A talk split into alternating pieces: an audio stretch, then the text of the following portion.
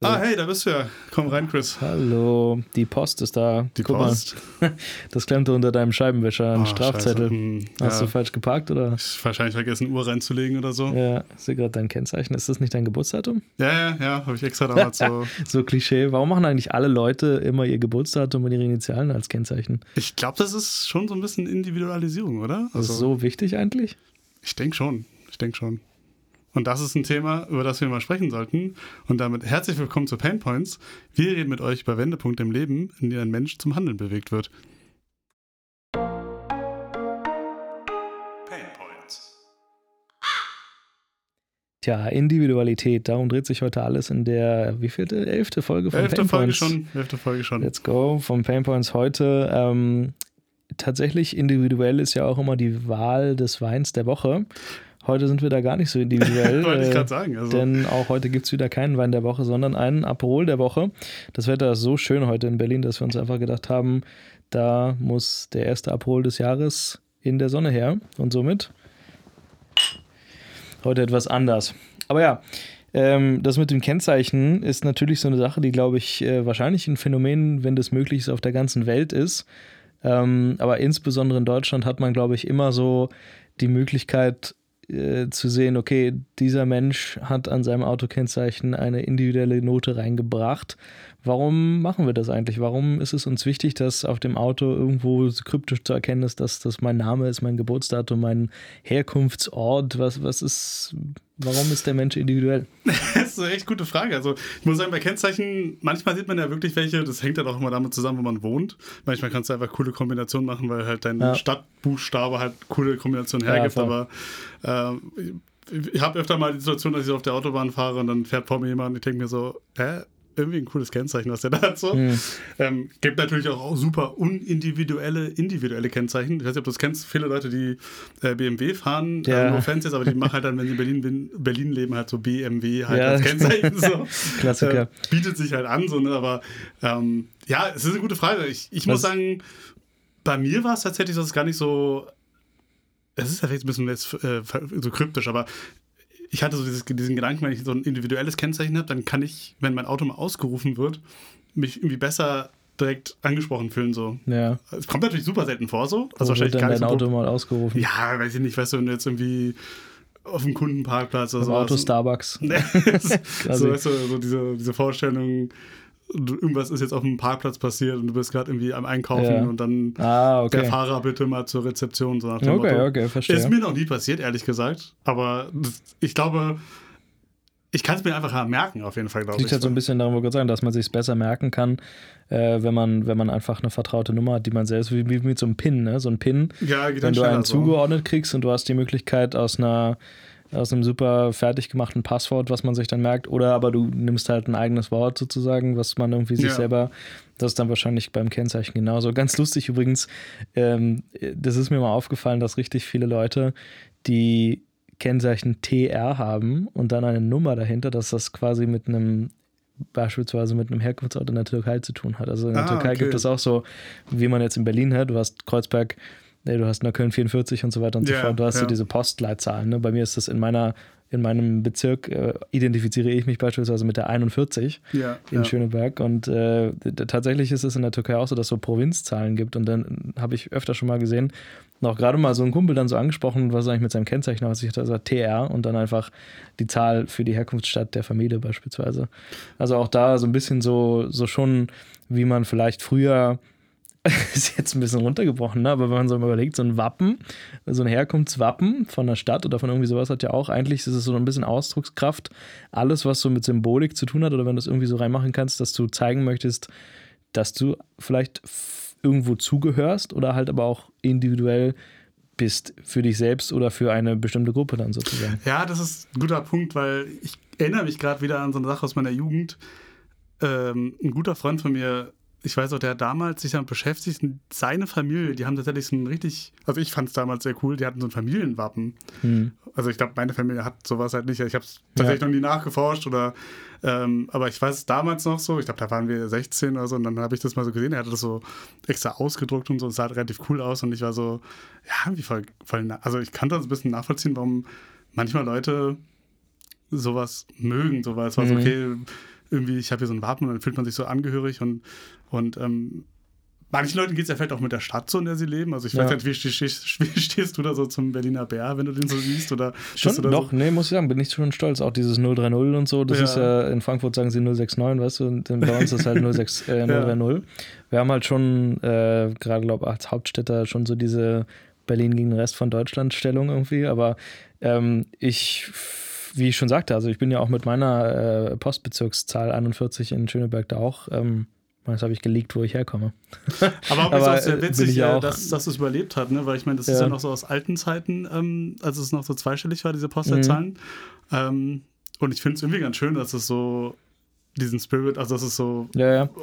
Tja. In einer ganz anderen Generation ist ja eigentlich so. Hier, äh, Curry 36 ist ja auch genau, genau, wegen ja. Kreuzberg 36. Es gibt das Esso 36. Also diese, diese Zahlen und, äh, und ich glaube, das ist kein Phänomen für Berlin selber. Wie ich schon sagte, das gibt es halt überall, wo es mal so provinziale oder postleitzahltechnische Aufzeichnungen gab, wird es das gegeben haben oder gab es. Das gibt es immer noch. Wie gesagt, Frankfurt 069. Ähm, eigentlich schon spannend, warum der Mensch das. Es gibt ja Leute, die lassen sich sowas tätowieren. Ich meine, das ist vielleicht ein bisschen too much, so würde ich jetzt wahrscheinlich nicht machen. Aber andererseits ähm, warum, ist halt nach wie vor die Frage, warum ist es uns so wichtig? Weil am Ende des Tages ähm, sind wir doch eigentlich, wenn sich jetzt zehn Menschen treffen aus verschiedenen Orten an einem, an einem Ort, wo sie alle nicht wohnen, ist es denen wahrscheinlich trotzdem wichtig, äh, herzuleiten, woher sie kommen. Ja, also ich, ich glaube, dass Individualität äh, so ein ganz wichtiger Bestandteil ist von so einer Selbstwahrnehmung auch. Also mhm. du, Identität halt auch. Ja, genau, also von der Identität sozusagen, also dass du sozusagen sehen kannst, okay, äh, also einmal hat es auch viel mit so Ausdruck zu tun. Also ich will mich selber, also Ex Expression halt so, ich will mhm. irgendwie ein bisschen nach außen auch tragen, wer ich bin und mhm. was mich ausmacht oder vielleicht auch was ich mag oder manchmal auch was ich nicht mag. Ne? Also der berühmte Atomkraft Nein Danke Sticker, man kennt ihn. Ja, Oder es gibt es ja. auch tatsächlich übrigens fun, also lustig ist eigentlich nicht, aber ich war letztens auf so einem, auch auf dem Parkplatz hat auch einer so einen Gender Nein Danke oh, okay. Sticker sich reingemacht. So. Ich habe jetzt schon gesehen, Atomkraft, ja bitte. Ja, also, sowas hat, was, so, was ja, ja. auch so, klar sind das eher so politische Statements, ja. aber ähm, hat ja irgendwie, finde ich, auch wieder was mit Individualität zu tun, äh, weil wenn ich mir das an mein Auto ranklebe, dann trage ich ja schon sehr in die Welt raus. Und also scheint, scheint das ja ein wichtiges Thema für die Person zu sein. Ja. Äh, und deswegen glaube ich, äh, ist übrigens auch sehr witzig, vielleicht ein bisschen metamäßig, aber ich glaube auch diesen Drang, das so nach außen zu zeigen, so individuell zu sein, das zu zeigen, ist auch wieder was Individuelles, weil es gibt ja mhm. viele Leute, die so sagen, so ja, ach, weißt du, jetzt, wenn wir jetzt beim Autothema sind, so, ich, mir reicht das Standard Silber, ich brauche jetzt keine abgefahrene Farbe beim Auto und auch beim Kennzeichen mir ist egal, es muss einfach so Standard ja. sein. Ich will gar nicht auffallen, so ja, nach dem Motto. Ja. Während es ja dann auch wiederum Leute gibt, die da komplette Gegenteil von mhm. fahren, ne? Oder ähm, auch bei, bei Styles, ich glaube, da sind wir gerade in, in äh, Berlin, auch in so einer Stadt, wo man das sehr, sehr, also ich finde, sagen, also man kann es jetzt positiv oder negativ sehen, aber ich finde gerade Berlin hat auch diesen Ruf, dass ja Pharma mit der U-Bahn so, ne, ich meine, du siehst ja nirgendwo so viel Freiheit in, im Ausdruck, sag ich yeah. jetzt mal. Was, also wir, Wie in der U8. Ich habe schon, ja genau, von vielen Leuten, die auch hergezogen sind, mal so gehört, so dieses so krass, so, ich habe noch nie so einen bunten ja. Haufen von, ja, ja, von also dieses, das könntest du, wenn du das auf unserem Dorf jetzt tragen, würde dich jeder schief angucken. So. Das ist auch so eine Sache von, also so eine urbane Charaktereigenschaft, oder dass das in so Großstädten ähm, würde ich allgemein auch sagen, müsste man mal schauen, aber demografisch gesehen, glaube ich, so die Individualisierungs- Ausprägungsrate da, wenn das ein Wort ist, in Großstädten wahrscheinlich immer höher ist, als auf eher so homogen geprägten Dörfern oder Kleinstädten, wo, sage ich mal, das Mindset der Leute vielleicht auch eher kongruent ist als in einer Großstadt, wo so viele verschiedene Meinungen aufeinandertreffen. Anonymität quasi, ne? der Großstadt auch ein bisschen. Ja, also. durchaus. Und ich glaube gerade in diesem, in dieser, in dieser Maß, also in Berlin gibt es, oder halt auch in Großstädten allgemein, wahrscheinlich gibt es sehr wenig so Uniformität, denke ich. Ja. Und eigentlich spannendes Thema, also gerade Styles und, und Uniform sein und sowas gibt ja auch sehr viele Schulen äh, in, in, also in Deutschland gibt es keine Uniformpflicht an der Schule, aber an Großbritannien denken, das ist jetzt so mein erstes, äh, mhm. was mir als erstes in den Kopf gekommen ist, gibt es ja so Schuluniformen und sowas. Was findest du? Und äh, gerade um halt vielleicht auch, also ich finde, eine Schuluniform killt in Anführungsstrichen so ein bisschen die Individualität oder die, die Möglichkeit, deinen eigenen Style, deine Individualität zu zeigen. Mhm. Sorgt natürlich aber auch dafür, dass es jetzt vielleicht, wobei ich das nicht so ganz glaube, also ich glaube, dass die Idee ist ja, dass man quasi verschiedene Stände, soziale Stände, damit so ein bisschen, dass es da keinen Konflikt gibt. Ne? So nach dem Motto, hey, du ja, hast nicht die coolen ja. neuen Sneaker, die wir jetzt alle haben, du hast nicht die neuen, äh, die Jordans gekauft und so weiter. Da gibt es halt natürlich, gerade und Kinder sind da sehr gnadenlos, gibt es halt natürlich sehr viel so Mobbing-mäßige Geschichten, aber ich glaube, das ist halt so ein Ding von Kindern, selbst wenn wenn alle dieselbe Schuluniform tragen, glaube ich, dass es diese Probleme höchstwahrscheinlich weiterhin gibt. Aber das, da will ich mich jetzt nicht aus dem Fenster lehnen. Aber so ist ja, wie stehst du zu so einer Uniformierungsgeschichte? Also ich muss sagen, ich finde es sehr interessant. Ich war nie auf einer Schule halt, wo es Uniformen gab. Ich Wie gesagt, es gibt, gibt doch gar keine, oder? Gibt es in Berlin Schulen, die. Also, weiß ich nicht. Ja, wahrscheinlich nicht. Haben? Wenn dann überhaupt wahrscheinlich nur auf einer krassen Privatschule, nehme mhm. ich mal an. Aber äh, ich muss aber im Nachhinein sagen, ich war, als ich jünger war, da auch eher so ein bisschen anti, jetzt wo ich ein bisschen älter bin, in Anführungszeichen. Ich glaube im Nachhinein, wahrscheinlich hätte ich es doch wahrscheinlich ganz cool gefunden, sogar, ja. weil ich glaube, ähm, auch wieder Individualisierung, ne? also was ja auch ein bisschen dazu beiträgt, ist, glaube ich, wenn du auf einer Schule bist, und das hatte ich, dieses Gefühl hatte ich tatsächlich nie, aber ich glaube, das gibt es trotzdem, wenn du auf einer coolen Schule bist, wo du halt dieses Gefühl hast, okay, ich bin hier Teil der Schule und durch diese Uniform wird das ja auch so ein bisschen mhm. nach außen getragen und dann vielleicht ist da auch so ein bisschen Stolz mit drin, so hier, mhm. ich trage sozusagen das Wappen und die Uniform meiner Schule. Denke ich gerade von an Harry Potter, die verschiedenen Zum Häuser, ne? Beispiel, ne? Das also, ist ja ultra quasi. Also ich habe halt irgendwann auch mal so eine Dokumentation äh, über so englische Internate gesehen mhm. und da, also die, wo die Schulen ja manchmal teilweise auch ein bisschen Hogwarts-mäßig aussehen. Ne? Und dann dachte ich mir so, okay, wenn ich auf so einer Schule bin und das ist ja schon echt cool. Also, also jetzt in der Doku, so siehst du es von außen und denkst so, okay, krass, die haben auch so eine Art große Halle und so. Ja. Ne? Und dann bist du da als Schüler und alles vielleicht auch so ein bisschen elitärer, so, aber da trägst du vielleicht so eine Uniform auch mit einem ganz anderen ähm, Gefühl, als mhm. wenn ich jetzt an so eine Berliner Schule denke,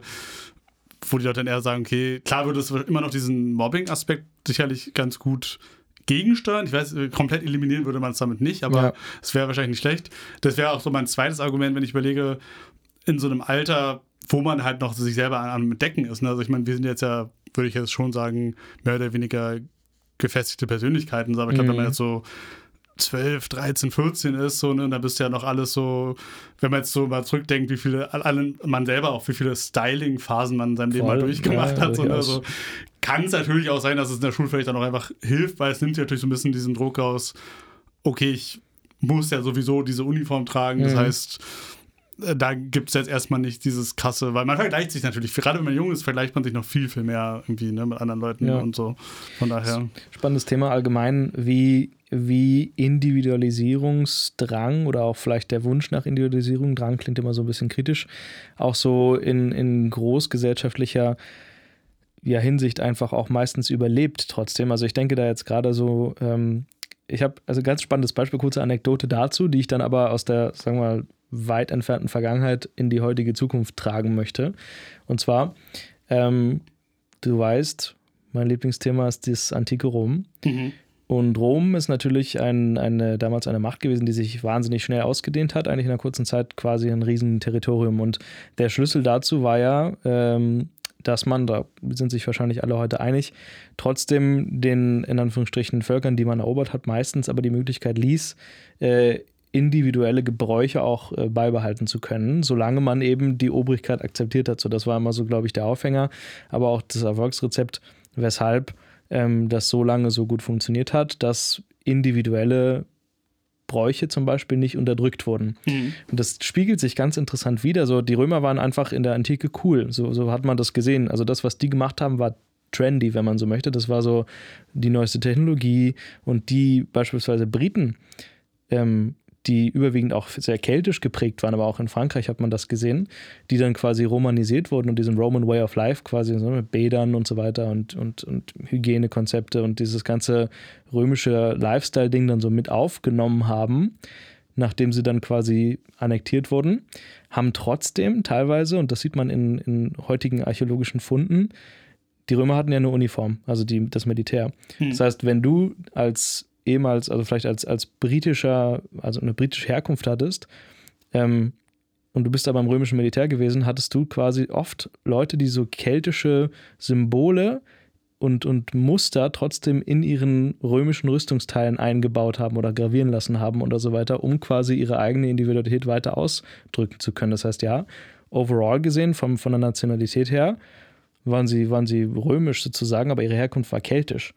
Mhm. Und das ist eigentlich ganz spannend, dass das funktioniert hat, erstens, und dass das damals schon so in Anführungsstrichen ja auch ausgelebt werden konnte, dass du so diese Individualisierung in einem eigentlich uniformen System gefunden hast. Und da denke ich mir auch bei Schuluniformen, wenn du die trägst, irgendjemand in der Klasse wird bestimmt versuchen, diesen Code so ein bisschen aufzubrechen und dann vielleicht ja, ja, äh, ja. einen Anstecker daran tragen oder sowas, so ganz minimalistisch trotzdem eine kleine Note reinbringen. Mhm. Deswegen denke ich, dass mhm. diese Individualisierung immer so ein bisschen überlebt. Und wie ich das in die Modernität tragen möchte, ist dann halt so ein bisschen, wenn ich jetzt so an Deutschland denke, dann denke ich sofort an die Bayern, die gerne eigentlich nur Bayern sind und keine Deutschen. Oder halt auch an die Katalonier in, in, in Spanien, die ja trotzdem sehr individuelle Bräuche tatsächlich auch haben, die man jetzt nicht auf ganz Deutschland oder Spanien an halt respektiv dann anwenden könnte. Und da gibt es ja teilweise ganz, ja, ganz harte Bestrebungen, auch dass Katalonien unabhängig wird und so weiter und so fort. Also ist so ein bisschen die Frage an dich jetzt nur deine Meinung, wie, inwiefern unterstützt du sowas oder wie, wie weit sollte man, was denkst du dazu, ähm, wie weit sollte diese Individualisierung ausgeprägt werden oder gibt es da Grenzen? Was, was meinst du dazu? Ja, also ich glaube, ähm, das kann man vielleicht so in zwei Level sehen. Ich denke, das, was du so gerade angesprochen hast, würde ich so ein bisschen auffassen als so eine ähm, Gruppenindividualität, ne? Mhm. weil ich meine, Stichwort Bayern, ähm, wenn ich mich als Bayer empfinde, wenn ich halt da aufgewachsen bin, ja. oder ich kann es auch als Berliner jetzt sagen, ja. ne? dann mache ich das ja auch ein bisschen so, weil ich sage jetzt ja, ich bin ja nicht der einzige Berliner, sondern ich ja. fühle mich ja Teil von der Gruppe halt. Ne? Also ich meine, so, oder man kann es auch noch kleiner machen, so in meinem Bezirk, so, ey, gibt es ja auch viele Leute, die sagen, ey, ich bin in Neukölln aufgewachsen und das ist halt ein anderes Ding, als wenn ich jetzt irgendwie in Grunewald aufgewachsen ja. bin oder so, ne? Und, und jeder Definitiv. hat dann. so, ne? Also klar. Ähm, und ich glaube, das ist dann so, so, so ein, es ist so Gruppenindividualität, sag ich mal. Mhm. Und da denke ich, ich glaube, ein großes Bestreben, warum ich es nachvollziehen kann, ist, weil man natürlich auch mal so ein bisschen Angst um Verlust hat, mhm. wenn Sachen eingegliedert werden, in Anführungszeichen. Also klar, wenn jetzt, ähm, keine Ahnung, ich weiß gar nicht, ob das damals so ein Ding war, da war ich noch viel zu klein. Also äh, es wurden doch irgendwann, ich weiß jetzt gar nicht wann, aber auch zum Beispiel auch so Bezirke ja zusammengelegt. So, ne? also, ja, voll. Also, also trotzdem natürlich fühlt sich jetzt jemand, also auch wenn es jetzt ein Bezirk ist auf dem Papier, sagt ja trotzdem nicht jemand irgendwie, keine Ahnung, ich komme aus Stieglitz, Zehlendorf. Das sagt ja eigentlich keiner. Das sagt kein Mensch, ja. Also du sagst ich, glaub, ich komme halt aus Stieglitz ja. oder aus Zehlendorf. So ist es heute noch, ganz genau, ja. Ja, genau. Und das meine ich also, dass das sozusagen, ähm, ich glaube, da hat jetzt auch kein wirklicher Verlust stattgefunden, aber trotzdem, klar, es ist so, eine, irgendwie so eine große Sache schluckt die andere so ein bisschen. Mhm. So, ne? und, und da finde ich, da geht es natürlich auch ein bisschen in diese Richtung Kulturbewahrung. Ne? Ich meine, auch bei Sprache ist ja auch ein Riesending. Also Sprache ist ja auch was voll Individuelles. Und dann haben wir ja auch da diese großen Diskussionen, Stichwort ähm, äh, Anglizismen. Ne? Ja. Also wird unsere Sprache unterwandert oder ist es jetzt schlimm, wenn irgendwelche äh, Dativ, Genitiv-Geschichten, ne? also klar, Sprache auch immer im Wandel ist und so. Und auch da gibt es natürlich Bestrebungen, klar, wir wollen unsere Sprache so ein bisschen davor schützen, dass sie jetzt einfach, dass wir nicht auf einmal alle dann nur noch Englisch sprechen, zum mhm. Beispiel. Ne? Also ähm, wo man natürlich als junger Mensch manchmal denkt, ja, ist jetzt so ein bisschen so Boomer-mäßig, warum wollen das jetzt alle machen? Auf der anderen Seite muss ich jetzt sagen, ich kann es auch verstehen bisschen, weil natürlich, ähm, das kommt natürlich auch mit rein, da kann man jetzt bewerten, ist es gut oder falsch, aber auch, es hat ja auch was mit Stolz zu tun, denke mhm. ich, ne? Mhm. weil jetzt kann man natürlich die Frage stellen, worauf sollte man stolz sein, worauf kann man stolz sein, aber ich kann auch ein bisschen verstehen, es hat ja auch viel mit Tradition zu tun und so, ne? und auch irgendwie, äh, ähm, ähm, ja, also von daher, ähm, schwierige, schwierige Frage, muss ich fast sagen. Ja. Ne? Also ich, ich, ich kann verstehen, auch jetzt zum Beispiel auch in Spanien und Katalonien und so, dass Leute irgendwie ja, Angst vor diesem Identitätsverlust haben oder das, ja. das, Individuelle halt, dass die Leute irgendwann von außen sagen, okay, ja, das ist doch alles Spanien, so, keine Ahnung. Das hat ja tatsächlich der damalige spanische Diktator Franco auch versucht. Also ich glaube, dass unter Franco ganz stark diese ein Spanien, und ich glaube, bei Mussolini war das in Italien dann ähnlich, aber gut, das war eine andere Zeit, aber dass halt dieser Franco auch insbesondere für diese, ja, Spanisierung von mhm. Katalonien auch gesorgt hat. Und dass es, glaube ich, auch eine sehr harte Methoden damals gefahren wurden, um sozusagen ein Spanien in den, ich glaube, es waren 50er, 60er. Ähm, und dass es auch wirklich mit Minderheitenunterdrückung und sowas äh, zu tun hat.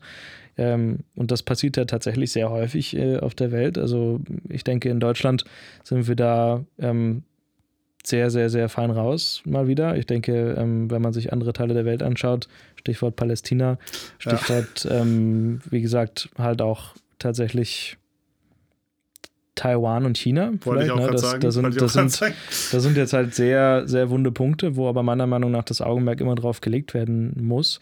Nur ist halt die Frage, mh, ab, also Minderheiten allgemein würde, würde man ja, würdest du sagen, eine Minderheit ist eine stark ausgeprägte Individualisierung oder? oder? Ja, deswegen finde ich halt so schwierig, weil ich ja, sag ich mal, die Unterteilung zwischen, also vom Individuum, also wirklich mhm. was Individualisierung in der Hinsicht, ähm, äh, keine Ahnung, ich bin jetzt jemand, ich habe einen bestimmten Klamotten-Style oder bestimmt so, wo ich jetzt wirklich, wo es nur so ein bisschen um mich geht, so ja. egomäßig, sag ich mal.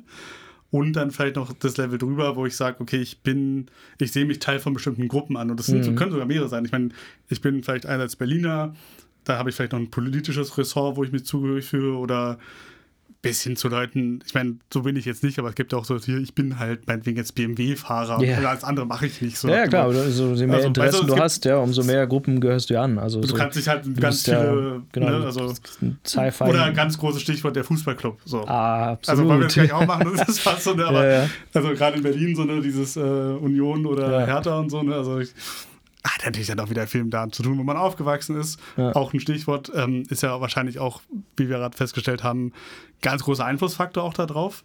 Ähm, und ich muss auch sagen, warum ich es auch schwierig finde, weil ich, ich, das klingt immer so ein bisschen komisch, aber ich sehe mich schon eher so als ein bisschen so Weltenbürger an. Also ich das, eigentlich das wäre meine nächste Frage gewesen. Bist du, also wenn ich dir jetzt, ich stelle dir mal ein paar Fragen, du, ja. du beantwortest die mal.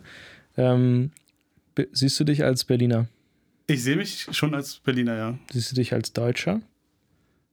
Ist, das ist die berühmte Frage, ne, wo man mal richtig aufpassen muss. Aber ähm, ja, also was heißt, also ich, ich, per Definition bin ich ja ein Deutscher, also ja. sehe ich mich auch. Siehst so. dich als Europäer. Ja. Siehst dich als Mensch der Welt. Tatsächlich schon. Also ja. ich muss sagen, mein, meine Ausflüge außerhalb von Europa waren jetzt noch überschaubar, leider. Ich will es mhm. auch ändern, aber ich meine, ich war jetzt vor allem äh, Südam äh, Nordamerika und einmal nur in Mittelamerika. Also ich meine, da ist doch, ich hatte ganz witzig, du hast mir doch letztens irgendwie mal so einen Link geschickt, wo man diese ganzen Länder irgendwie eintragen ja. kann. Dieser, diese Prozentzahl war immer noch erschreckend wenig, obwohl man, ja. ich habe jetzt so viel angeklickt und dann steht immer, ja, du hast Voll. vielleicht gerade irgendwie 12 Prozent der Welt gesehen. Ja. So, das ist schon krass. Ja, das ist schon, ich, ich, ich stelle die Frage, weil halt bei vielen Leuten, ähm, egal wo du hingehst, endet das teilweise wirklich schon dieser Identifizierungsgrad über die Stadtgrenze hinaus oder auch über die Landesgrenze hinaus. Also die, die Frage wurden, ich habe da mal so ein Interview geschaut, da wurde die Frage, ähm, siehst du dich eher als Deutscher oder eher als Europäer, beispielsweise vielen Leuten mhm. so in einem Straßeninterview, glaube ich, und so. Also, es ist gar nicht so, dass bei, gerade bei älteren Leuten, also die jüngeren Leute haben typischerweise eher gesagt, ja, europäisch auf jeden Fall. Ich persönlich sehe mich auch als Europäer, sehr stark eigentlich.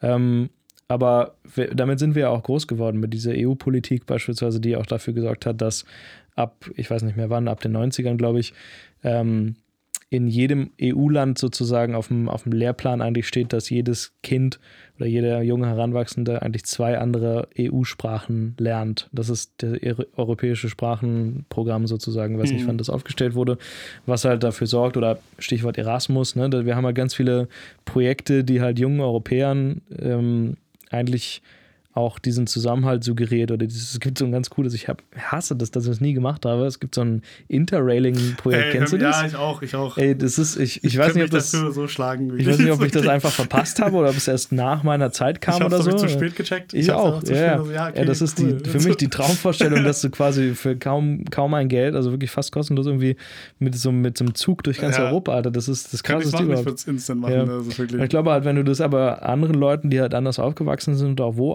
aufgewachsen etc., zeigst, das interessiert die vielleicht gar nicht so sehr. Und da, da denke ich immer, also wir driften jetzt vielleicht so ein bisschen ab, aber eins meiner Lieblingszitate überhaupt ist ähm, von, ich glaube, Alexander von Humboldt. Die gefährlichste Weltanschauung hat der, der die Welt nie angeschaut hat. Das finde ich ist ein sehr geiles Zitat, muss ja. ich mal sagen.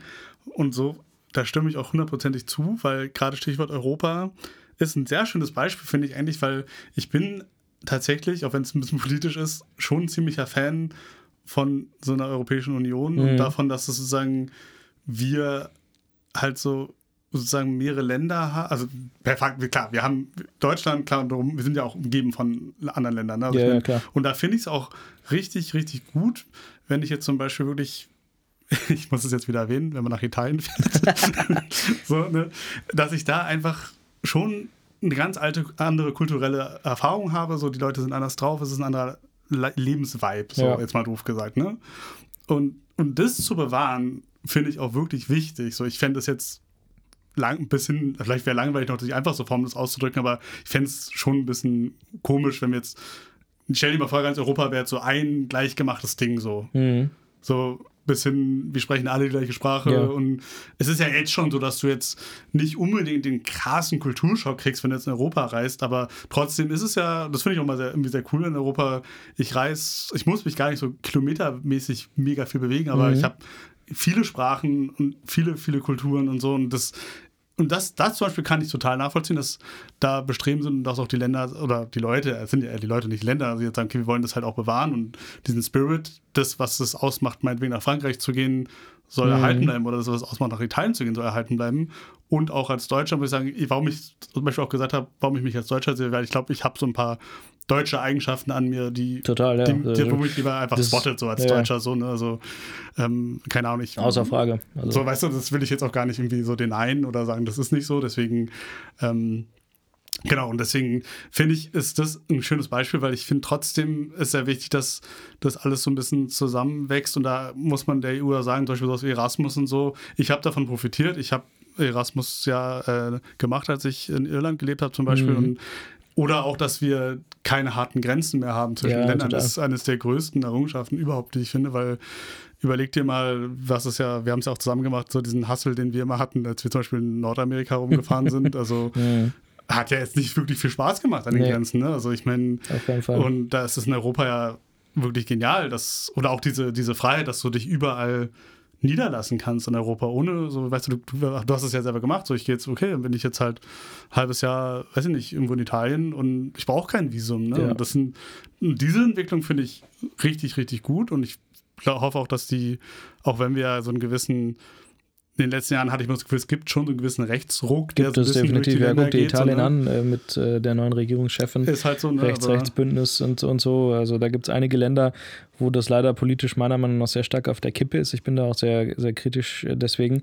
Ich finde auch, dass die EU als Institution natürlich nicht fehlerfrei arbeitet. Das, ja, absolut. Also im nicht, Gegenteil, da gibt es leider auch wirklich sehr viele Dinge, die halt sehr, ja, sehr grenzwertig sind, äh, außenpolitisch vor allem, aber halt auch einfach äh, durchaus die EU mit ihren Organen.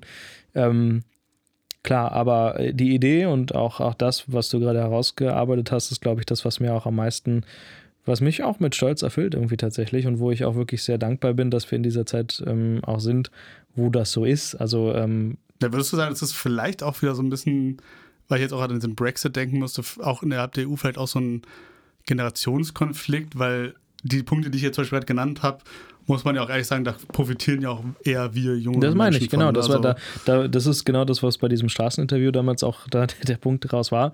Die Leute, die gesagt haben, sie fühlen sich europäisch und die sehen, dass die nutzen diese Vorteile. Hm. Äh, für Leute, die halt äh, quasi auch aufgewachsen sind in der Zeit, wo es noch keine EU gab oder wo es noch diese Kohle- und Handelswirtschaft damals, glaube ich, der Vorläufer der EU war so eine, so eine Handelsunion mhm. quasi mit Kohle in den 50ern und ähm, die, die quasi dieses dieses, äh, ja, sag ich mal, breite Spektrum an Errungenschaften gar nicht mehr nutzen, weil sie A, nicht mehr in die Schule gehen und diese Sprachen lernen, weil sie B, ähm, auch vielleicht nicht aus ihrer Bubble rauskommen, in Anführungsstrichen, und das auch nicht machen und so, die, die, die interessiert das dann vielleicht nicht. Und dann hörst du an der einen Stelle, okay, ja, die EU kostet Deutschland viel Geld, weil man halt äh, jedes Jahr quasi einzahlt. Eigentlich ist ja die EU so ein bisschen wie so eine, so, so eine Sozialversicherung auch bei uns. Ja. Wir zahlen ja auch in die Rentenkasse ein. Davon habe ich jetzt nichts, aber im Großen und Ganzen halt schon. So, weißt du? Also so in dem, in dem Sinne, du, du bist es so eine Gemeinschaft quasi auch. Hm, da muss man halt vorsichtig sein. Aber overall finde ich das halt schön, äh, ein schönes Beispiel, wie gesagt, für eine Union, äh, in der trotzdem sehr viel Individualität herrscht. Weil, wie du gesagt hast, also in Italien ähm, sieht es deutlich anders aus und fühlt sich deutlich anders an als in Warschau. Äh, also Rom-Warschau-Vergleich schon deutlich anders. Man könnte trotzdem sagen, beides ist Europa, aber trotzdem ist beides individuell. Aber deswegen ist man ja auch abgesehen davon, das Wetter auch sehr geil manchmal ist, irgendwie auch sehr gerne da, ne? weil ich yeah. finde, es so manchmal, ich finde es immer sehr erfrischend, muss ich manchmal sagen, wenn ich so, auch wo ich jetzt letztes Jahr auch in Italien da war, so, dieser, der Satz kommt wirklich zu oft in diesem Podcast, aber ähm, muss ich halt sagen, war es irgendwie auch deswegen sehr erholend, weil es halt so anders war. Und ich muss sagen, das, das, das finde ich auch, wie ich schon gesagt habe, wichtig oder kann ich gut nachvollziehen, dass man das auch erhalten will, sozusagen. Mhm. Also und das soll ja auch für Deutschland selbst auch gelten. Also ich muss sagen, die Punkte, ähm, warum ich auch gerne in Deutschland lebe, äh, wäre ich auch nicht froh drüber, wenn die auf einmal zu alle ja, weggemacht werden würden, ja. jetzt mal so doof gesagt. Ne? Also, ja. Ohne jetzt ins Detail zu gehen, aber es gibt durchaus Punkte, wo ich sage, ja, das, das finde ich gut, so dass das bei uns so und so ist und vielleicht ist es auch gut, dass es in anderen Ländern nicht so ist und dann habe ich ja genau diesen, diese Abwechslung und so, ne? Also allgemein äh, mal Stichwort Deutschland und Dinge, die in Deutschland so gemacht werden.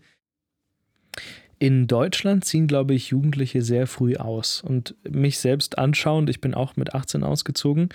Ähm, gar nicht unbedingt, weil ich musste oder sowas, das hatten wir auch schon tausendmal besprochen, aber ich glaube grundsätzlich, dass es was sehr, äh, ja, vielleicht sogar nordwest-mitteleuropäisches ist, was aber höchstwahrscheinlich von den USA vielleicht auch rübergeschwappt ist, dass du da so einen sehr hohen Individualisierungsdrang irgendwie auch hast, verglichen mit anderen Ländern. Und wenn ich mir da andere Kulturen angucke, beispielsweise am Mittelmeerraum, bleiben Familien viel länger in Mehrgenerationenhaushalten beispielsweise in einem Haus leben oder in einer, sagen wir mal, äh, ja, einfach zusammen, äh, als in Deutschland, wo, wo man halt als Jugendlicher schon oft die Bestrebung hat, und das sieht man dann halt bei anderen, man sieht das irgendwie auch, I don't know, in, in Film und Fernsehen, ähm, dass man irgendwie am besten früh auszieht und so.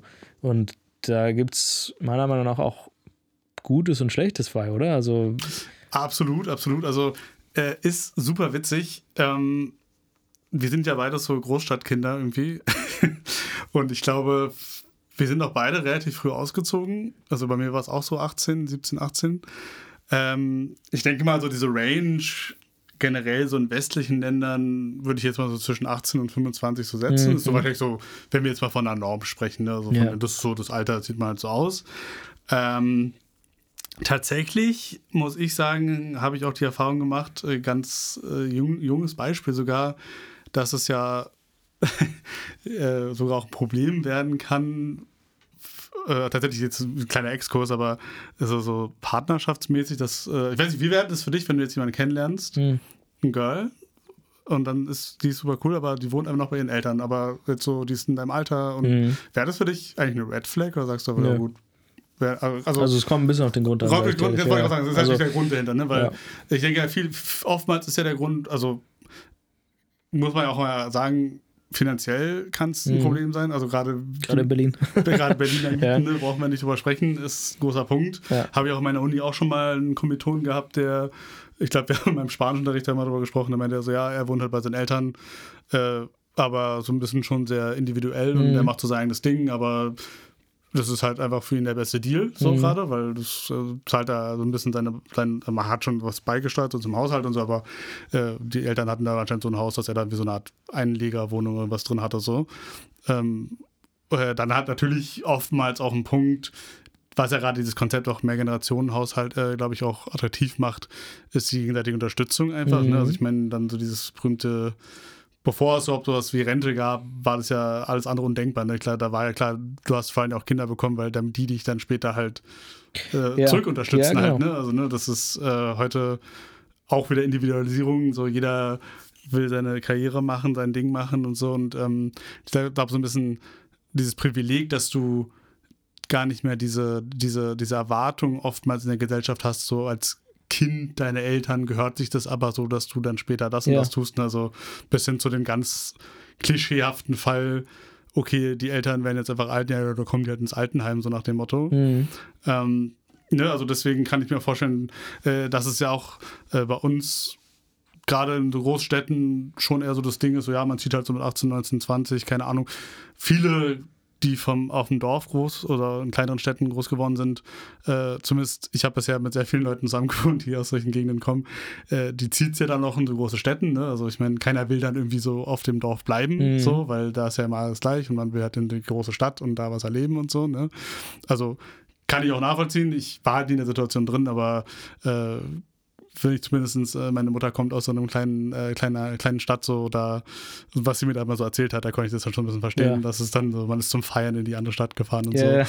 so. ne, also klar, dann will man da so ein bisschen weg. Ähm, aber klar, ich glaube, das ist so ein bisschen die ähm, deutsche Perspektive.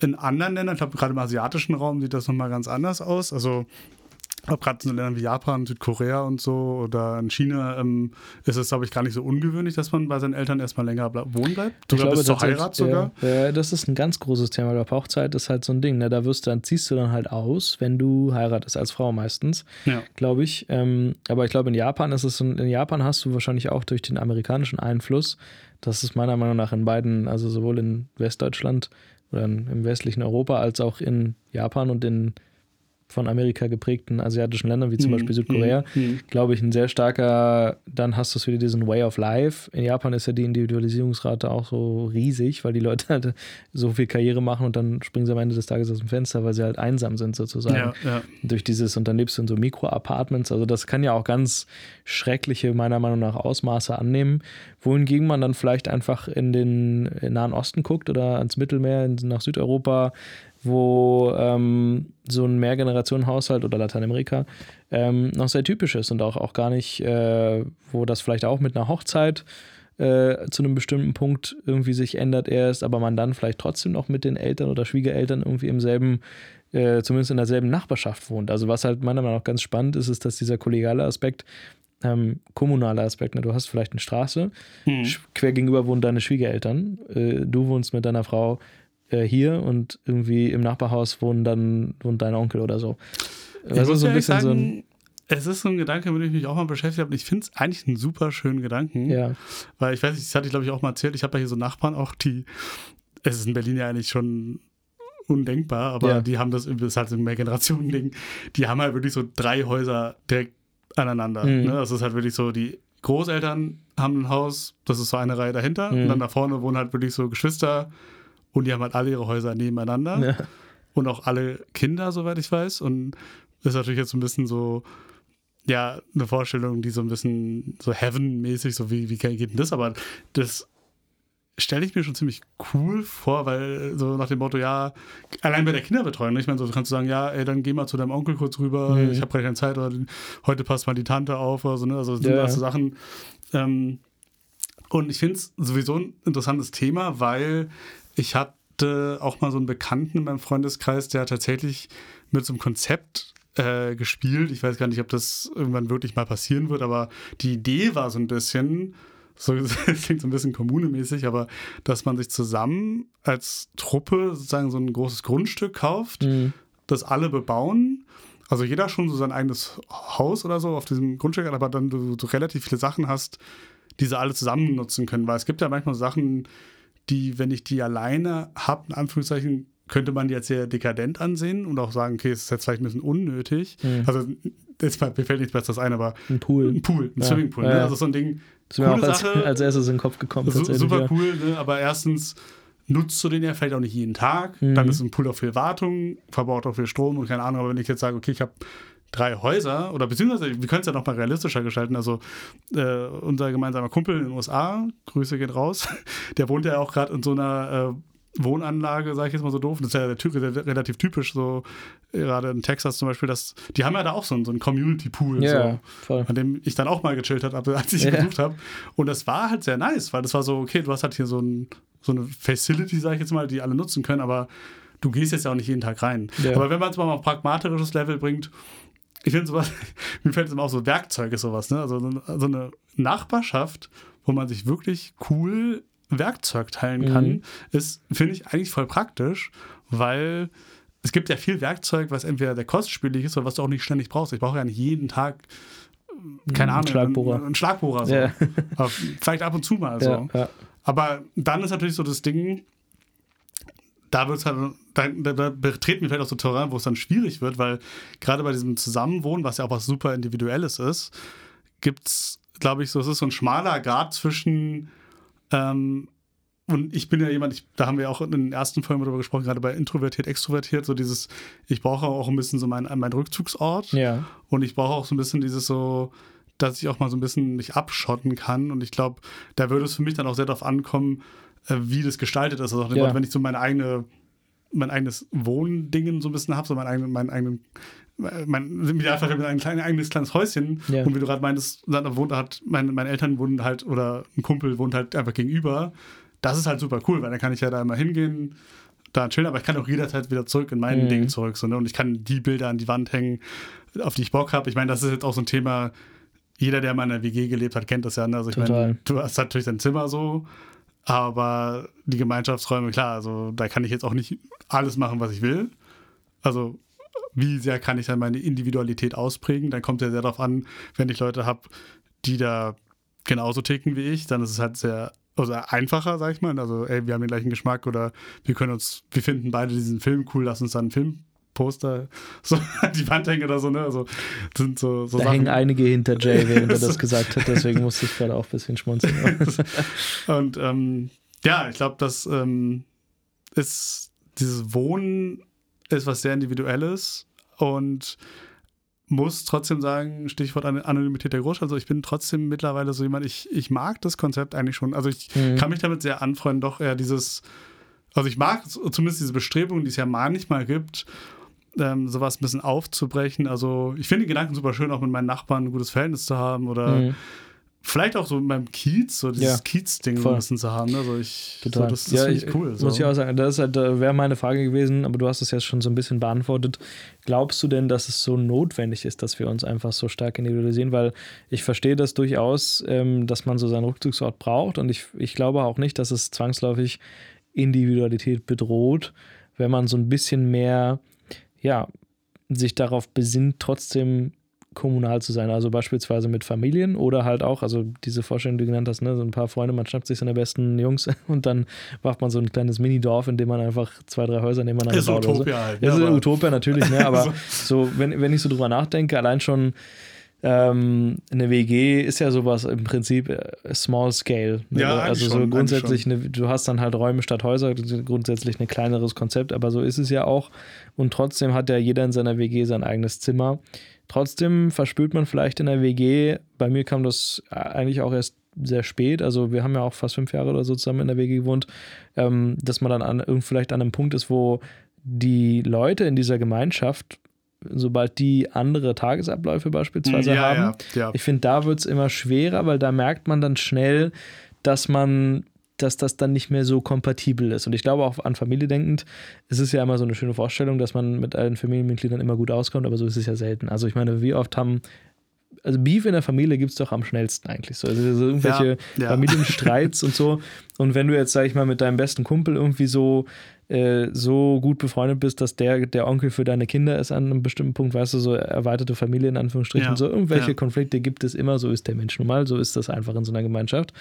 Und da ist halt dann so ein bisschen logischerweise auch, wenn viel Karriere gemacht werden soll, wenn das im, im Mittelpunkt ist, und ich glaube, da gibt es Menschen, die sind dann auch einfach sehr fokussiert auf das, auf das Thema und sind, das ist dann halt vielleicht nicht immer im Leben, aber vielleicht in einem bestimmten Zeitraum ist dann meine Karriere das, okay, ich will jetzt an mir arbeiten, ich will jetzt an meinem Job arbeiten, ich will jetzt irgendwie ein bestimmtes Standing bekommen, dann hält dich das vielleicht zurück.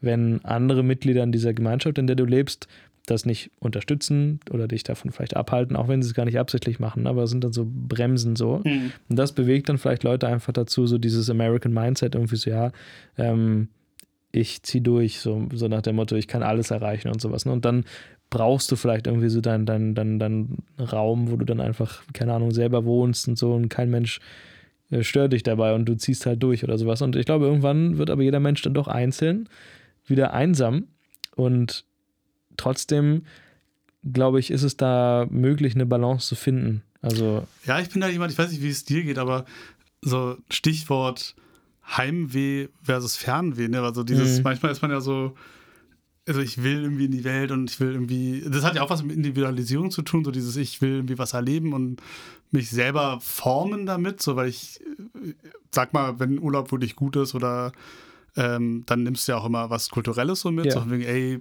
also angefangen von welchen Essen, was du isst, über kulturelle Unterschiede, über Mindset von den mhm, Leuten vor Ort. Mhm. Also es ist ja immer im Idealfall so, dass du immer jede Reise so ein bisschen mit nach Hause nimmst. So, ja. ne? so, so sollte es zumindest sein. So, so zumindest im Idealfall. Klar gibt es ja. auch, keine Ahnung, jetzt mal doof gesagt, Klischee auf den den Partyurlauber auf Malle, so, der, der, so, ja. der jetzt so unter sich, unter seinen Zeichen bleibt, so, ja, der Deutschland 17. So, aber, Bundesland, ja. Ähm, und auf der anderen Seite erwische ich mich aber halt auch dabei, dass auch dieses Heimweh, was ich so ein bisschen sage, dieses, wie definiere ich denn so meine, mein, mein, diesen Ort, den ich Heimat halten, also beziehungsweise mein Zuhause, mhm. vielleicht ein bisschen besser äh, gesagt, so dieses, äh, so, so, wo ich halt die Leute um mich herum habe, die, die ich halt gerne habe, wo ich halt sage, okay, wo es auch, hat es auch viel mit praktisch zu tun. Also ich meine, es ist ja, bei dir ist es ja, glaube ich, auch so, dieses so, du, du läufst die Straße runter und dann ist da vielleicht der Friseur, wo du immer hingehst und dann kennt er dich auch mit dem Namen, du gehst da einfach rein und ja. so, weißt du, dieses so, man hat so ein bisschen so sein, seine Zugehörigkeit. Ja, dann Zugehörigkeit, seine Leute so ein bisschen, wo man halt so hingeht und so, ne, und ähm, ich finde es auch immer super witzig, gerade auch in Berlin, ähm, ist ja dieses Sprichwort, Berlin ist ein Dorf, was man ja manchmal sagt, mhm. du auch mal so random manchmal so Leute einfach triffst, so, die du halt kennst. Ja. Ne? So, passiert mir, obwohl wir halt in so einer großen Stadt leben, doch öfter mal irgendwie. Und ich finde jedes Mal irgendwie richtig witzig, irgendwie so. Wegen dem, ah, krass, derjenige ist halt auch gerade hier so, ne? Wahrscheinlich passiert es statistisch öfter an dem Kiez, in dem man lebt, so, weil man da ein paar mehr Leute kennt, aber ist, ja, doch, ist schon irgendwie immer wieder eine lustige Sache so. Glaubst du, dass das, du hast das Thema Altenheim angesprochen, ich finde, das ist ganz stark mit diesem Individualisierungsthema auch verbunden. So dieses Konzept von Altenpflege ausgelagert an fremde Menschen in Anführungsstrichen ist ja eigentlich was, was für viele Kulturen auch sehr erschreckend klingt. Also wenn ich so drüber nachdenke, kann ich das gut nachvollziehen und ich muss gestehen, ähm, ich weiß, was für einen großen, sowohl also finanziellen Aufwand solche, eine Alt, solche Altenbetreuung bedeutet, als auch zeitlichen Aufwand, der da betrieben wird, um quasi alte Leute zu pflegen. Das ist äh, aus nächster Nähe an mich herangetragen worden, das Thema. Und viele Leute kennen das und wissen, dass das sehr aufwendig ist, aber in vielen Kulturen ist das doch sehr befremdlich, seine Alten sozusagen irgendwann irgendwo hinzuschicken, weil man sich nicht selber darum kümmern kann. Da ist es so ein, so ein, so ein Aspekt, der jedwege Identifizierung eigentlich in der Familie überschattet, wenn du sagen würdest, ich schicke meine Eltern ins Altersheim irgendwann. Das, das ist für manche Leute undenkbar. Und ich glaube, das ist auch ein sehr emotionales Thema, glaube ich. Und gerade in Deutschland ist es aber so eine, auch eine, sagen wir mal, Riesenindustrie, die dabei äh, halt hängt. Ne? Altenpflege, das ist ein lernbarer Beruf. Das ist ein essentieller Teil der, der deutschen Gesellschaft wahrscheinlich auch. Ähm, aber trotzdem gibt es ja da viele Probleme. Ich glaube, so ein Pflegeplatz kostet unglaublich viel Geld. Und irgendwie ist so dieses, du hast vorhin auch Rente angesprochen, so dieses Konzept, ja, äh, meine Eltern kriegen irgendwann Rente damit ist das, ist das dann getan? Fragezeichen. Oder wie, wie siehst du das? Also grundsätzlich finde ich, glaube ich, hängt das stark damit zusammen, dass halt diese Mehrgenerationenhaushalte aufgebrochen wurden durch Individualisierung. Ja, auf jeden Fall. Also ich glaube, es hängt sehr damit zusammen, wie familiär, also familiär kulturell, sage ich jetzt mal, mhm. also so, sowas geprägt ist, weil ich finde, ähm, klar gibt es einmal so ein bisschen dieses Negativ-Klischee von der Familie, die irgendwie sagt, so, ja, ey, ach, jetzt ist der Opa so alt, jetzt haben wir irgendwie keinen Bock mehr, der muss jetzt mal ins Altenheim, mhm. weil keiner sich Bock hat, um zu kümmern. Ich da, finde, man darf aber auch nicht ganz vergessen, dass es bestimmt auch einen großen Anteil von Leuten gibt, die ähm, vielleicht selber gar keine Kinder bekommen haben mhm. zu Lebzeiten, deswegen gar keine Kinder hätten, die sich um sie kümmern könnten. Ich habe tatsächlich letztens, äh, glaube ich, in irgendeinem anderen Podcast, äh, da ging es auch um so eine Story, ähm, ich weiß nicht, ob du dich daran erinnern kannst, das ist schon ein paar Jahre her, glaube ich. Ich weiß es nicht genau, aber äh, da gab es doch mal irgendwie so einen Skandal, auch in so einem äh, Altenheim, glaube ich. Oder es war, ich glaube, es war ein Altenheim, ich bin mir ganz sicher. Ist auch ganz egal. Ähm, da ging es so ein bisschen darum, dass da so Pfleger ja nicht ganz sehr respektvoll mit den, den, den Einwohnern äh, umgegangen sind. Aber die Sache war die, dass da zum Beispiel auch die Rede war von einer älteren Dame, die ähm, in so einem also von sich aus gesagt hat, ich glaube, die ist leider auch dann an Demenz erkrankt, aber die meint, okay, ich gehe halt jetzt in ein Altenheim, das war halt ihre eigene Entscheidung, äh, weil sie halt hatte keine Kinder. Die war ja. auch so eine Stichwort Weltbürgerin, die hat, glaube ich, in ganz vielen Ländern gelebt, mhm. unterwegs und für große Firmen gearbeitet und so und dann immer halt alt geworden, ist halt kinderlos geblieben. Und dann war so ein bisschen die Aussage, okay, ich überlasse das jetzt mal professionellen Menschen, mich jetzt quasi in meinem hohen Alter zu pflegen. So, ne? Und das ist natürlich für Leute, die jetzt diesen Familien-Background nicht mehr haben, warum auch immer, die einzige Möglichkeit, ne, um, um sozusagen noch in Würde irgendwie dann noch alt zu werden. Die philosophische Frage eigentlich hier für diese Folge ist ja dann wirklich, ist der Preis für die Individualität dann tatsächlich die Einsamkeit?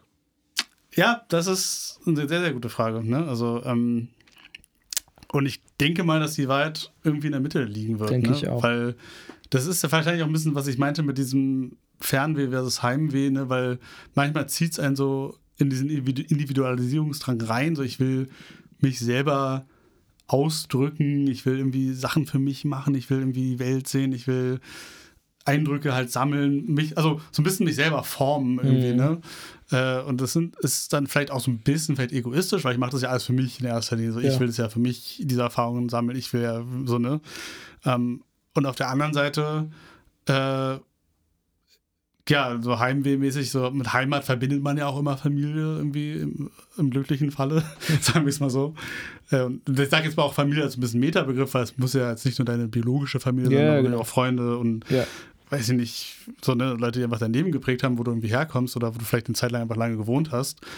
Äh, und ähm, klar, dann ist es natürlich so ein bisschen Individualisierung, gerade wo du auch meinst, so in der WG, das ist, glaube ich, so ein Mikrokosmos, wo man es echt gut erklären kann, weil man kann wahrscheinlich auch nur mit Leuten gut zusammenleben und sich dann vielleicht auch gut gegenseitig pflegen, mit denen man auch halt kompatibel ist. Das heißt, jeder hat seine In- In- Individualisierung, die er auslebt, aber so, dass sie den anderen halt nicht stört. Sagen wir mal so ein bisschen Anführungszeichen. ne? Ja, Also- das ist allgemein sehr wichtig, glaube ich, ja. so, ich habe jetzt auch dieses Klischeebild vor Augen, so der, der Sohn, der vielleicht auch mit der Familie so ein bisschen bricht, weil er halt irgendwie nicht so sich in die Richtung individualisiert, wie es die Eltern gern hätten. Ne? Ja. Also ist ja auch so ein, haben wir ja in der letzten Folge auch kurz mal drüber gesprochen, Absolut, so dieses, ja. so, weil das hat ja auch viel mit, ähm, ja, das berühmte deutsche Sprichwort Leben und Leben lassen, ne? ist halt auch, glaube ich, ein ganz wichtiger Punkt bei Individualisierung. Ähm, auch ganz schwieriges Thema, haben wir jetzt auch gar nicht angesprochen, aber was ist mit Leuten, die sich in die Richtung individualisieren, die halt kritisch ist, die, die, aber derjenige ist, der halt trotzdem eine wichtige Person in deinem Leben und ne, also, Mhm. was macht man da? Auch schwierig. Ähm, ja. Allgemein ist es ja so, dass man halt auch in einer Gesellschaft wie in unserer, in der wir leben, halt schon sehr privilegiert ist, dass man eben diese Individualisierungswege auch einschlagen kann. Also oftmals ist es ja so, dass man dann so eine Art Flucht auch begeht, sage ich mal. Du hast das Wort Dorf angesprochen, ähm, wo Dinge, die vielleicht für uns als Berliner ganz banal sind, wo man sagt, ja, pff, steht halt dann auf äh, schwarze Klamotten und, äh, und so weiter und so fort oder der, der möchte halt das und das machen oder sie, äh, weiß ich nicht, äh, hat ein Fable für das Ja. dass das so in, solch, in solchen Umfeldern, aus denen man vielleicht stammt, gar nicht möglich ist, weil man dann einfach wirklich Probleme hätte, weil das nicht toleriert wird von dieser Gesellschaft, weil das vielleicht sogar verboten ist in dem Land, in dem du lebst.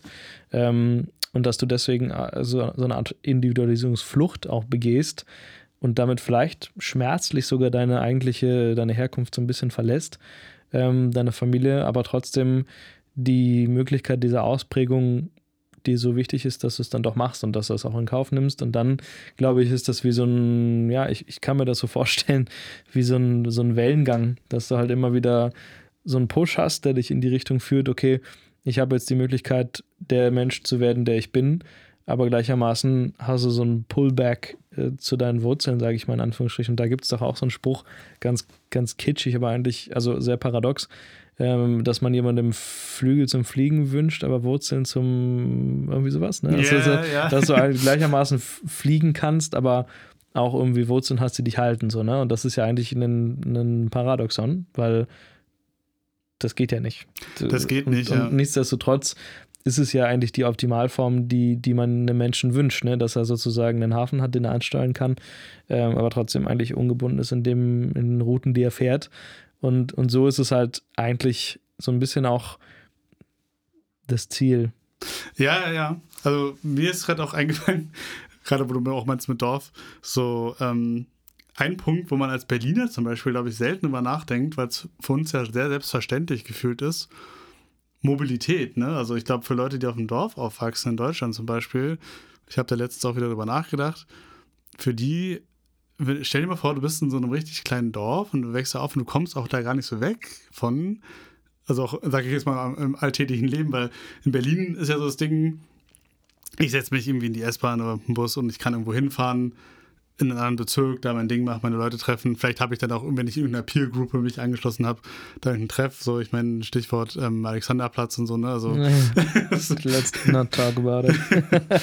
Und, äh, und dann ist man ja irgendwie schon so ein bisschen mobil, weil sobald du dein, deine, deine Schülerferien oder Schülerticket da irgendwie hast, kannst du halt fahren so. Ja, voll. Äh, und auf dem Dorf, klar, dann dieses Klischee so, okay, so, dann ist wahrscheinlich so der erste Motorroller ein Riesending, weil dann Ja, kann ich ja voll. mal irgendwie so äh, ins Nachbardorf fahren oder weiß ich nicht so. Und das sind, sind auch so Sachen, äh, wo auch schon Individualität wahrscheinlich losgeht. So dieses so, ich kann mein Aufenthaltsbestimmungsrecht in Anführungszeichen so wahrnehmen, wie ich es möchte. Mhm. Ja. Und was du auch gerade meinst, ganz großes Thema natürlich, also eigene Orientierungen, sei es sexuell, sei es weiß ich was, ne? also wo, wir in Deutschland, wie du schon gesagt hast, sehr privilegiert sind. Ähm, klar, da könnte man wahrscheinlich drei eigene Folgen draus machen, ne? ähm, sind alles so Punkte und Individualisierung ist auch immer sehr kulturell und, und so geprägt. Also ich denke, es familiär, kulturell, so. Ich denke auch deine Sprache hat auch einen großen Einspruch drau- äh, Einfluss drauf, weil ähm, und auch was so gesellschaftliche Erwartungen angeht, ne, weil ich finde es immer wieder witzig, ähm, so als wir waren ja beide auch schon öfter mal in den USA. Ähm, ich habe jetzt gar keine Zahl vor Augen, aber ich glaube doch, dass da ja so gesellschaftlich dieses, also man verheiratet sein, ne? Mhm. ist ja, wobei ich glaube, in Deutschland ist es auf dem Dorf auch noch so ein Ding. Da gibt es ja auch, wir fallen gerade diese Wörter nicht an, aber die haben ja, glaube ich, auch so Bezeichnungen, so dieses, wenn bestimmte Leute bis zu einem gewissen Alter nicht verheiratet sind oder in Anführungszeichen mal verheiratet waren, ist es halt irgendwie komisch. So, ne? Ja. also dieses, und das ist ja Partnersuche und Partner finden, der zu deiner Individualisierung passt, ja auch ein ganz großes Ding. Also da, da schließe ich mich jetzt aber auch nicht aus. Also man ist ja immer so auf der Suche nach jemandem, der dich irgendwie handeln kann, Ja. so, ne? Also, oder dass du den anderen halt auch gut handeln kannst. Darüber haben wir ausgiebig gesprochen. Ja, haben wir sehr ausgiebig drüber gesprochen. Ähm, und äh, ist ja wahrscheinlich auch eine der größten Lebensentscheidungen, die man so treffen kann oder treffen wird wahrscheinlich. Ähm, und was ich auch sehr interessant finde, was Individualisierung angeht, ich finde, ich hatte immer so das Gefühl, bei so Leuten, die ich kennengelernt habe, äh, es gibt so, so, so, so, ein Spektrum und es gibt Leute, die Deut also die noch auf der Suche nach sich selbst sind und Leute, die relativ früh schon sich selbst ein bisschen gefunden haben. So. Und dann meine ich halt so ein bisschen dieses so, also wer bin ich und wo will ich hin und was, was sind meine Stärken, was sind meine Schwächen, was, äh, so weißt du, so, die, Mhm. die so, so ein bisschen, ja, so, so schon schnell mal schon sagen können, so das gefällt mir, das gefällt mir nicht. Und dann gibt es halt Leute, die so, ja, nee, und ich muss noch gucken. Es hat auch viel mit Ausprobieren zu tun, so, ne? Also dieses, da finde ich, kann man sehr gut auch dran ablesen, manchmal das Alter ja auch einfach so eine Zahl ist, weil es gibt Leute, die sind halt mit Anfang 20, Ja. wenn du nicht wüsstest, okay, krass, die, da haben wir auch, glaube ich, in einer Folge mal darüber gesprochen, so, ne, wo du dann denkst, okay, krass, der ist schon richtig gefestigt, der weiß Mhm. schon voll, was er will und sagt irgendwie hier, das will ich studieren und der weiß auch genau schon irgendwie, wie ich, die, die, ich höre die Musikrichtung, ich mag die Filme, ich, so, ich mag das, keine Ahnung, ich reise gerne in die Länder und so was und all so Sachen, wo ich denke, so krass. Ähm, und dann gibt es halt Leute, die da noch äh, auch deutlich später noch auf der Suche nach sich selbst sind, so, ne? Ja. ähm, ohne es jetzt bewerten zu wollen, aber ich glaube, das hat auch viel mit so Individu Individualisierung zu tun. So. Vielleicht auch mit dem Gedanken, ähm, in, bin, individualisiere ich mich genug irgendwie gegenüber anderen Leuten so. Also bin ich individuell genug so. Mhm. Hat man dir schon mal gesagt, dass du extra bist? Das ist ja so ein, so ein, so ein, so ein äh, englisches Wort jetzt dafür, dass man schon, äh, du bist so extra. Also das sagt man mir tatsächlich sehr häufig, dass man so bei vielen Sachen. Aber ist es so außergewöhnlich? Ja, also Oder? extra im Sinne von, also so, du legst Wert darauf, dass, äh, keine Ahnung, ich glaube, bei dir ist das so, wir haben auch darüber gesprochen, bei diesem Routine-Thema oder bei diesem äh, Hobby-Thema, glaube ich, Mhm. ähm, so, so, oh mein Gott, das ist so extra, was du gerade machst, dass du quasi irgendwie einen großen Aufwand betreibst. Das ist Ach so, auch- ja, das okay, ist ja, ein, doch. ist, ein, ist ein Painpoint für sich, ne, dass du quasi einen Ja. riesen Aufwand eigentlich betreibst, weil du jetzt beispielsweise genau diesen Kaffee trinkst oder genau deinen Kaffee so malst. Ich nehme jetzt wieder Kaffee als Beispiel, weil ich weiß, dass du das so machst. Ähm, für Kaffeemühle, du hast es damals ja mal angesprochen, Ah, die ne? die, Kaffee- die Kaffee, welche Kaffeemühle hast du eigentlich so? Weil das halt für dich wichtig ist, dass das so funktioniert, wie es Ja, funktioniert. Ne? ja. Und da, könnte man sagen, okay, mein Gott, das ist so extra, was du gerade machst. Also quasi Ja. so extra so einen Umweg gehst, irgendwie nur damit das so ein bisschen äh, Mhm, nach Strich und mhm. Faden so ist, wie du das gerne hättest. Und ich glaube, das, das gibt viele Ausprägungen, wo Leute extra sind, in Anführungsstrichen. Also ein Romantiker kann beispielsweise sehr extra sein. Ne? Also so ein bisschen, oh mein Gott, das ist so extra, was er gerade für sie macht. Ja. Ähm, das ist ja auch eine Form von Individualität, glaube ich, dass man, dass man da die Freiheit hat oder dass man da wirklich äh, über äh, ja, fünf Schatten springt oder extra Meilen geht, um irgendwas so zu haben, wie man es gern hätte. Ähm, beispielsweise, ich gebe jetzt mal ein Beispiel von mir, wo ich glaube, dass es sehr extra ist. Äh, ich habe mit einigen Freunden, Freundinnen im Ausland so einen Briefkontakt, sage ich mhm. mal, also wo ich mal wirklich so mhm. Briefe noch physisch schreibt. Das für sich ist wahrscheinlich schon extra, weil wir können uns auch bei Instagram diese Nachrichten schreiben. Wenn ich aber so einen Brief schicke oder ein Paket oder ein Päckchen oder sowas, ne, dann versiegle ich dieses mit einem Wachssiegel. Und dieses mhm. Wachssiegel hat ein Symbol von einer echten antiken römischen Bronzemünze, was Münze, die ich da reinpräge, wo das Gesicht von Kaiser Augustus drauf ist. Und wenn das nicht extra ist, weiß ich auch nicht. Und da haben mich Leute darauf hingewiesen. Also das ist so was, was ich gemacht habe, einfach weil ich das cool fand, weil ich sage, okay, das ist eine so individuelle Note ähm, das, das kann man dann auch mit mir assoziieren. Und ich habe daran nichts komisch gefunden, bis mir jemand gesagt hat, spinnst du eigentlich, dass du so einen Aufwand betreibst für sowas? Und dann denke ich mir so, naja, aber warum den Aufwand? Es macht mich ja viel glücklicher, wenn ich das so ausgestalten kann. Ähm, oder so eine, so eine ähm, ein ganz gutes Beispiel, wo man auch so eine Uniformität wieder aufbricht, weil so ein Brief sieht ja aus wie ein anderer Brief, wenn du den nebeneinander legst von außen. Eigentlich zählt ja der Inhalt. Aber dasselbe kann man beispielsweise auf eine E-Mail im Arbeitskontext beziehen. Ich habe irgendwann mal angefangen, diese, diese Signatur, die man bei E-Mails so reinschreibt, wo dann so mit freundlichen Grüßen, dann steht mein Name da, mhm. dann steht mein Jobtitel, dann stehen meine Kontaktdaten. Da habe ich irgendwann mal angefangen, auch so individuelle kleine Noten reinzupacken, obwohl eigentlich da auch so eine Uniform ist. Ne? Also jeder Mitarbeiter der Firma, von der ich arbeite, hat halt eigentlich so dieselbe Signaturzeile, es sei denn, er passt sie so ein bisschen individuell an und da gibt es Leute, die schreiben da rein, die, die machen da so einen kleinen Link rein zu dem und dem Thema und da hast du viel Freiheit bei uns, muss ich sagen. Aber auch da bricht man ja wieder diese Uniformität auf und macht so eine kleine gewisse Note rein. Würdest du sagen, du bist extra? Ich war nach der Definition bin, glaube ich, in vielen Punkten sehr extra. ja. Aber da haben wir ja in der einen Folge auch mal drüber gesprochen, ne, ähm, was so diese ich glaube, wir haben das damals Qualitätsbewusstsein yeah. genannt oder so. Ne, so. Ähm, aber ja, das ist tatsächlich, kann man das schon damit gut verbinden, weil ich glaube, das sind ja so Punkte, ich finde, es hat ja auch was mit Individualisierung zu tun, wenn du irgendwie so für dich erforscht hast, sag ich mal in Anführungszeichen, was ist mir eigentlich wichtig ja, genau. bestimmten Aspekten. So.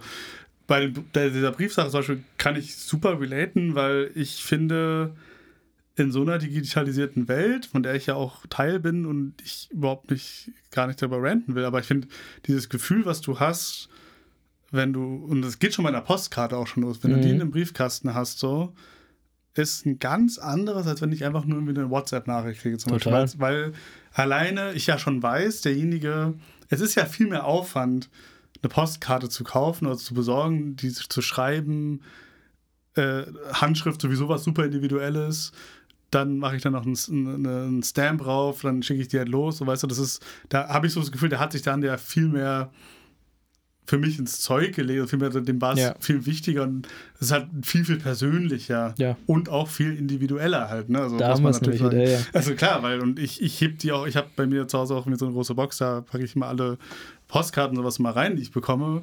Äh, oder wenn ich sie nicht an die Wand hänge oder so, aber und ich finde, das sind so Sachen, ähm, gerade so ein schönes Beispiel von individuell, was hoffentlich nie so ganz aussterben wird, ja. so, weil das ist irgendwie was, ich wüsste, das kann man nicht, äh, das, so eine E-Mail oder so eine Messenger-Nachricht doch sehr uniform wieder ja. im Vergleich zu, ne, weil klar, also es ist ja auch dieses Klischee, so wenn man Geburtstag hat, so dann kriegst du natürlich auch von vielen Leuten, ach krass, der meldet sich auch mal wieder, ich habe halt Geburtstag so.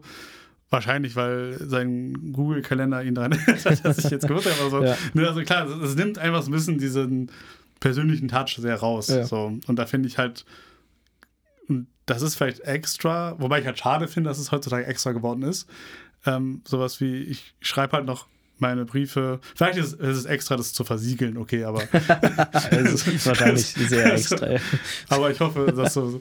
Aber eigentlich ist es halt was super, super Cooles, so finde ich, ne? Also Briefe schicken oder Postkarten und sowas, ne? Ja. Also das, und auch bei Geschenken, da haben wir ja, auch mal drüber gesprochen, da kann man, ähm, ja, also, weiß ich nicht, ich, ich kann mich noch irgendwie erinnern, das hat sich bei mir auch mal eingeprägt weil ich es super eindrucksvoll fand. Ich glaube, ich, der, der Bruder von einem Kumpel von mir damals, keine Ahnung, der hatte irgendwie mal so eine irgendwie so eine Jacke oder was an, die war sehr extra. und dann habe ich ihn auch mal gefragt, okay, ist das für eine krasse Jacke? Und er so, ja, die, die Freundin von dem war, glaube ich, wie Modedesigner. Mhm. Also, ja, es hat so eine Jacke, die hat die mir halt mal irgendwie so ah, zusammen, ja. ja, so skizziert und dann ja, halt irgendwie ja. produziert halt letztendlich so. Ja, also das ist halt schon sehr, sehr cool, so sowas, ne? Weil es ist halt super, das auch Definition of individuell, mhm. also, ne? So, okay, krass, so du hast jetzt irgendwas gerade so, das hat kein anderer auf der Welt. So, das hat wirklich Unikat. So. Ja, das finde ich halt, das ist auch schon immer so eine sehr, sehr spannende Geschichte. Ne? So dieses, dieses Unikat-mäßige, warum sammeln Leute Dinge einfach so teilweise? Ja. Ne? So dieses, ja. äh, weiß ich nicht, da hast du dann diese eine Münze, die dann irgendwie fehlgeprägt ist oder so und irgendwelche Münzsammler gehen crazy dann, weil sie die dann halt haben, so als einziger Mensch der Welt. Oder ähm, es ist so ein bisschen so eine, so eine spannende Geschichte, so, ähm, aber auch wieder in so einer großen, homogenen Gesellschaft. Und ich denke da jetzt irgendwie gerade, als du das Thema gesagt hast, ähm, an den Film American Psycho. Ja. Äh, die Szene, wo Patrick Bateman und seine Kollegen, die sich eigentlich, glaube ich, alle hassen und die so sehr oberflächlich ja. nur so gegeneinander eigentlich sind, zeigen da so oder vergleichen da so ihre Visitenkarten in dieser einen ja. Szene. ist so eine Meme-Szene, auch sehr bekannt, sehr ikonische Szene. Und da legt Patrick Bateman so seine Visitenkarte auf den Tisch und erzählt so ganz genau, welche, welchen Farbton er gewählt hat und welchen Schriftgrad und welche Dicke diese Karte hat und so. Und dann kommt der andere Kollege und legt das andere. Und die Karten sehen eigentlich alle gleich aus. Das ist der Witz an der Sache. Das ist eigentlich so die Kritik in dieser Szene auch eigentlich. Das ist eigentlich theoretisch alle Karten super gleich aussehen. Mhm. Aber trotzdem hat jeder so diesen Individualisierungsdrang auch an dieser Stelle, um sich irgendwie abzuheben, weil die in dieser riesen Businesswelt gefangen sind, wo hinter jedem Bürofenster quasi derselbe Mensch irgendwie schlummert und alle sind in ihrer Box und alle haben eigentlich so völlig verloren, wohin sie eigentlich, wohin sie eigentlich gehen wollen tatsächlich. Ja, ne? Oder ja. immer so dieser, dieser Drang, in diesem bestimmten einen Restaurant dann da essen zu gehen und so weiter. Und ich glaube, das krasse, gut, absolute Negativbeispiel ist ja dann, dass dieser Patrick Bateman-Charakter dann halt ein Serienkiller ist hinter der Fassade, dass das dann seine individuelle Ausprägung ist. Aber da sieht man ja eigentlich, was so eine, so eine, sage ich mal, so eine Uniformitätszwang auch irgendwie dann im Negativbeispiel an diesen Leuten auslöst, dass dann halt der einzige Rush, den er irgendwie hat, das dann zu sein scheint, Leute umzubringen oder sowas, ne? um, um, mhm. um aus diesem Ding rauszukommen. Deswegen glaube ich, dass man Individualität auch nochmal an, an äh, Palästina, an Spanien, Katalonien, vielleicht leider auch Bayern, muss ich jetzt mal sagen, denkend. Nein, Spaß. Aber Individualität sollte man und auch Minderheiten natürlich, das ist jetzt keine große Weisheit, dass man sagt, das sollte man nicht unterdrücken. Ich glaube, das ist selbstverständlich. Ähm, aber vielleicht sollte man sich trotzdem darauf besinnen, zu schauen, dass Individualität, wenn sie von einem selbst ausgelebt wird, auch in einem gesellschaftlich konformen Spektrum stattfindet. Ich glaube, da ist so diese, diese Fasson, äh, die, diese preußische Spruch von früher, wie war das, jeder soll nach seiner eigenen Fasson selig werden oder so. Mhm. Oder auch so ein bisschen, äh, dass man halt Individualität so viel ausleben kann, bis sie andere einschränkt. Und ich glaube, so ab dem Zeitpunkt, wo sie andere einschränkt, ist es dann halt irgendwie schwierig. Ja, und ich glaube, es ist halt auch ein schmaler Grat, ne? Weil Eben. Und manchmal verfließt er vielleicht auch. Und manchmal muss man den auch anpassen. Und ich glaube, manchmal erfordern halt Zeiten und Umstände eben auch einfach eine eigene Anpassung des Mindsets, weil man sonst halt nicht mehr konform des, des Hier und Jetzt quasi auch ist. Ich finde es auch irgendwie einen super philosophischen Gedanken, weil ich mir manchmal denke, viele Punkte, die, also wenn man jetzt mal definieren will, also wie die Individualisierung bin ich jetzt wirklich krass individuell in manchen Punkten oder sind das eher so Sachen, die mich ja dann doch irgendwie die Gesellschaft so geprägt mhm, hat? Ne? Also, ja. keine Ahnung, also da denke ich so an so Sachen, also sagen wir es mal umformuliert, so ein bisschen wie sehr wurde ich vielleicht doch eigentlich mal beeinflusst, ja. ne? Also, also da muss man sehr viel reflektieren, ne? Tatsächlich also, viele weil, Sachen, von denen man denkt, ja. Aber wie individuell ja. bin ich dann eigentlich noch? Ja, genau. Also, also, Oder ne? wie individuell kann man eigentlich sein? Weil ja, also es, es, geht ja von der Kunst auch, ne? Weil jeder Künstler hat eine Muse, jeder Künstler hat irgendeine Inspiration. genau. Ab wann ähm, entsteht dann wieder was Eigenes? Was ist dann die Individualität davon? Trägt man vielleicht, ich meine, sonst gäbe es ja keine Kunststile. Du kannst ja Künstler eigentlich immer grob kategorisch einem Stil zuweisen. Du hast einen, da kenne ich jetzt leider nicht so viel aus, aber du hast äh, einen Kunst oder ja, so, so klassisch, so Episoden, ne? Du hast Barock, du hast ähm, innerhalb von verschiedenen Kunstspektren immer so diese, diese Kategorien, wo man die alle so einordnen kann. Trotzdem sind die alle individuell. Du kannst einen Rubens von einem ähm, Huh, Klimt unterscheiden, sage ich Ja. jetzt mal. Hm. Ich habe keine Ahnung, ob die beiden überhaupt in derselben Zeit gelebt haben. Da ich mir gerade mal wirklich sehr äh, barbarisch fühle ich mich gerade, dass ich das nicht weiß. Aber so als Beispiel, oder du kannst, ähm, wie man ja heute auch sagen kann, du kannst ja einen, ähm, einen Snoop Dogg von einem 50 Cent unterscheiden, obwohl beide Hip-Hop in derselben Zeit angefangen haben zu machen, sozusagen. Weißt du, das ist ja trotzdem so, trotzdem sind sie ein Genre, wenn man so möchte. Ja. Und da ist es halt so, trotzdem sind sie individuell, trotzdem so, wie individuell kann man sein und wie gesund ist es eigentlich auch. ja, ich denke, das ist auch eine Frage, die kann man einfach nicht beantworten. Ja, Das wie schon gesagt, ich glaube, es ist sehr fließend, es ist immer so ein bisschen abhängig von den Umständen an der Stelle und äh, so ein bisschen auch von der Zeit, in der wir uns bewegen. Es wird sicherlich vor 100 Jahren anders sein, wie es in 100 Jahren sein wird, wie es anders ist in diesem Moment. Ja, ich glaube, wie du, das haben wir jetzt schon öfter gesagt, das ist halt eine Privilegiensache. Und ich glaube, dass zumindest eine Errungenschaft der Neuzeit, in Anführungszeichen, oder zumindest in Europa, wo wir jetzt aufgewachsen sind, die ist, dass man zum Glück ja deutlich mehr Möglichkeiten hat, sich Ja. zu individualisieren als noch früher. Ne? Also wir, gerade wir sind der Generation, allein wie sehr wir jetzt günstig reisen können und so sind ja alles so Punkte, das war früher noch undenkbar. Wo man auch sehr dankbar für sein kann. Und ja, ich denke, wir haben zumindest ganz grob gut umrissen, was für Painpoints es vielleicht auch geben kann beim Thema Individualisierung. Also wo kann es auch mal schiefgehen, gerade auch Verantwortung gegenüber der Familie und auf der Suche nach sich selbst sein. Ja, es ist ein ganz großer, ich finde, Individualität ist ein ganz großer Painpoint als solches nach unserer Definition, weil du immer so ein bisschen abwägst gegen, gegen dein Gewissen teilweise auch ähm, und auch manchmal, glaube ich, äh, ja, an diesem Wendepunkt stehst im Leben, was nehme ich jetzt in Kauf, um das zu erreichen? Ich glaube, es ist, es ist eins dieser großen Painpoints-Themen schlechthin. Ja, und vor allem auch ein Thema, glaube ich, was auch immer im Fluss ist, ne? weil ich glaube, man individualisiert sich manchmal in irgendeine Richtung, was ja jetzt aber auch nicht heißen muss, dass es so eine Einbahnstraße ist. Also ich, find- Ja. ich finde jetzt irgendwie, okay, ich habe irgendwann so festgestellt, das und das finde ich irgendwie gut und da will ich irgendwie hin und dann lebe ich damit vielleicht auch ein paar Jahre und finde es auch immer gut. Ja, und irgendwann stelle ich dann fest, okay, ja, vielleicht Hm. Schaue ich mal auf die andere Seite des Ufers so, ne? Also keine Ahnung, so vielleicht ist es Über den Tellerrand über den.